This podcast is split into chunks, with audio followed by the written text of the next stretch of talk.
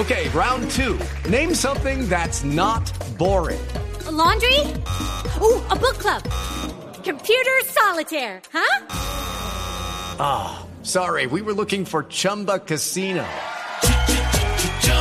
That's right. ChumbaCasino.com has over 100 casino style games. Join today and play for free for your chance to redeem some serious prizes. ChumbaCasino.com. No purchase necessary. Full prohibited by law. 18 plus terms and conditions apply. See website for details. Yolanda tiene esclerosis múltiple, se llama esclerosis lateral amiotrófica, que es una enfermedad degenerativa, y está pidiendo, rogando, tiene 71 años, que la dejen morir. Ojalá, Néstor, ojalá porque eh, esta es una enfermedad mm, tremenda, porque usted se va quedando paralizado eh, y lo único que le queda funcionando es el cerebro, totalmente consciente, pero físicamente el cuerpo, ninguna parte del cuerpo responde a las órdenes que le manda el cerebro. Doña Yolanda Entonces, Felipe pues obviamente eso es estar uno muerto en sí, vida. tomó la realmente. decisión ella autónomamente, libremente, de ejercer ese derecho de morir dignamente, pero tiene una batalla legal con la EPS.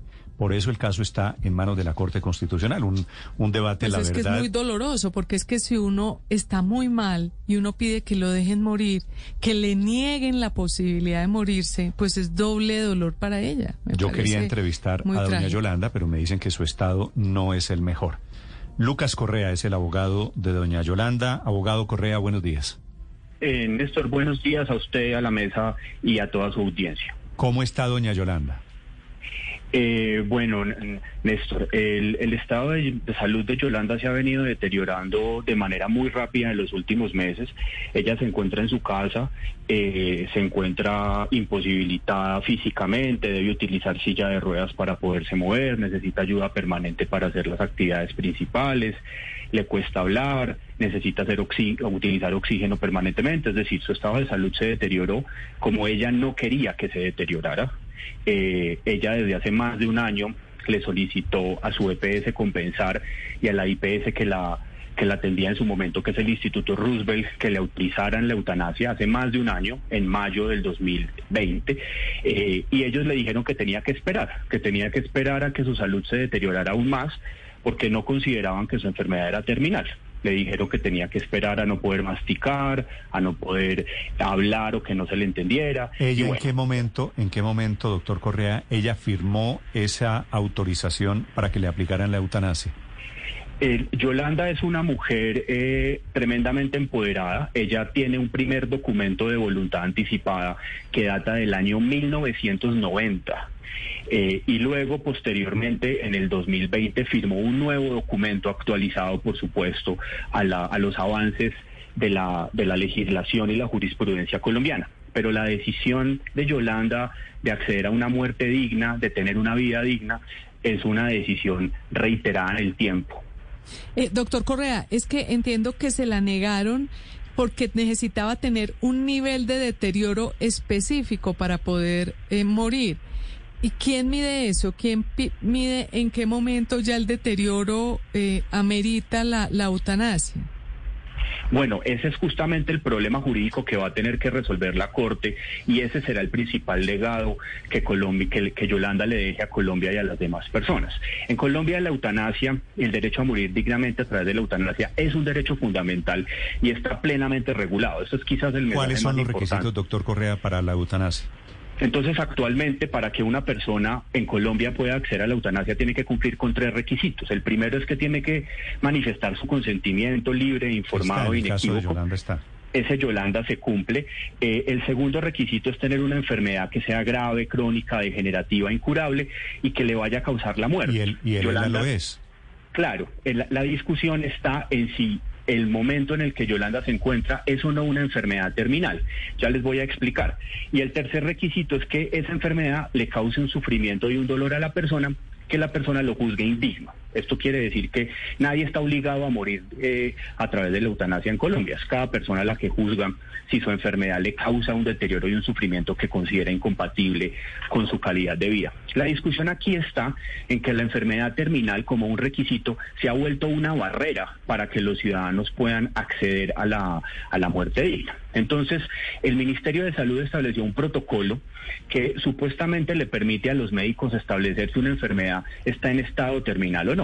Pero ese protocolo es una trampa, o sea, está lejos de ser científico, está lejos de ser objetivo. Eh, lo que hacen los médicos a través del protocolo es decir, por ejemplo, en el caso de Yolanda para la esclerosis lateral amiotrófica, que se considera que una persona está en estado terminal cuando está postrado en silla de ruedas, cuando no puede masticar y por tanto tiene que utilizar dieta líquida, cuando el habla es ininteligible, cuando necesita ayuda para las actividades de la vida cotidiana. No, mejor cuando dicho, cuando, cuando ya para qué, pues eso sí es. Exacto. El, hace un año, cuando Yolanda le dijo al Instituto Roosevelt que, eh, que, que, ya no quería esperar a eso porque era completamente indigno, el médico le dice, doña Yolanda, usted tiene que esperar y ella le dice, pero es que es justamente esto lo que yo quiero evitar. Sí, sí, tiene toda Eh, la hay, razón. hay ¿Quién, quién se niega, quién debería aplicarle la eutanasia o quién se niega a aplicarle la eutanasia? El- este es entonces, el, el- en primer lugar, quien se la niega es la IPS que la atiende. En este caso es el Instituto Roosevelt en la ciudad de Bogotá. Pero la EPS también comparte sus responsabilidades, porque si bien es la clínica la que conforma el comité y, y toma una decisión de si autoriza o no el procedimiento, la EPS, en este caso compensar, es la responsable de hacer todas las gestiones, de acompañarla, de eh, acompañar a la familia y demás, y pues la EPS aquí, en este caso compensar, ha sido, ha brillado por su ausencia.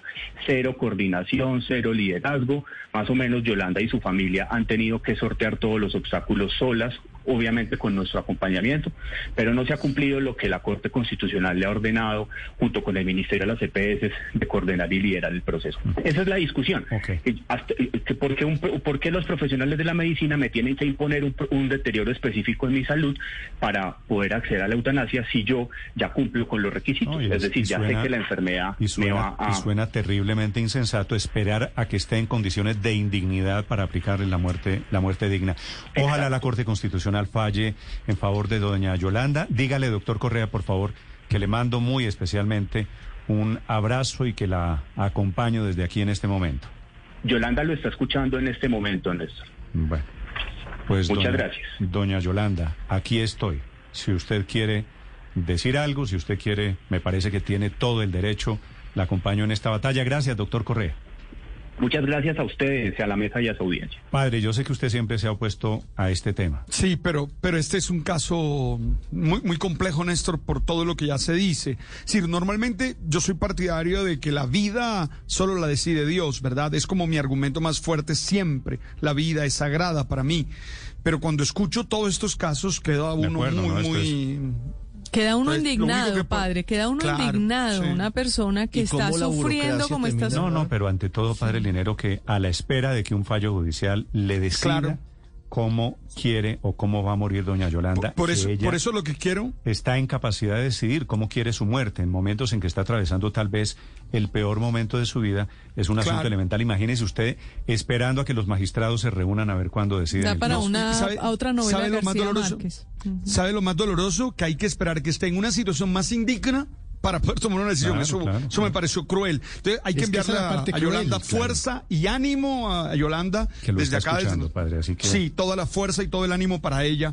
Y bueno, que, que Dios le dé fuerza y ánimo en el corazón. Le mando un gran saludo a doña Yolanda Chaparro, que es la protagonista de esta, por otro lado, de esta maravillosa historia de vida.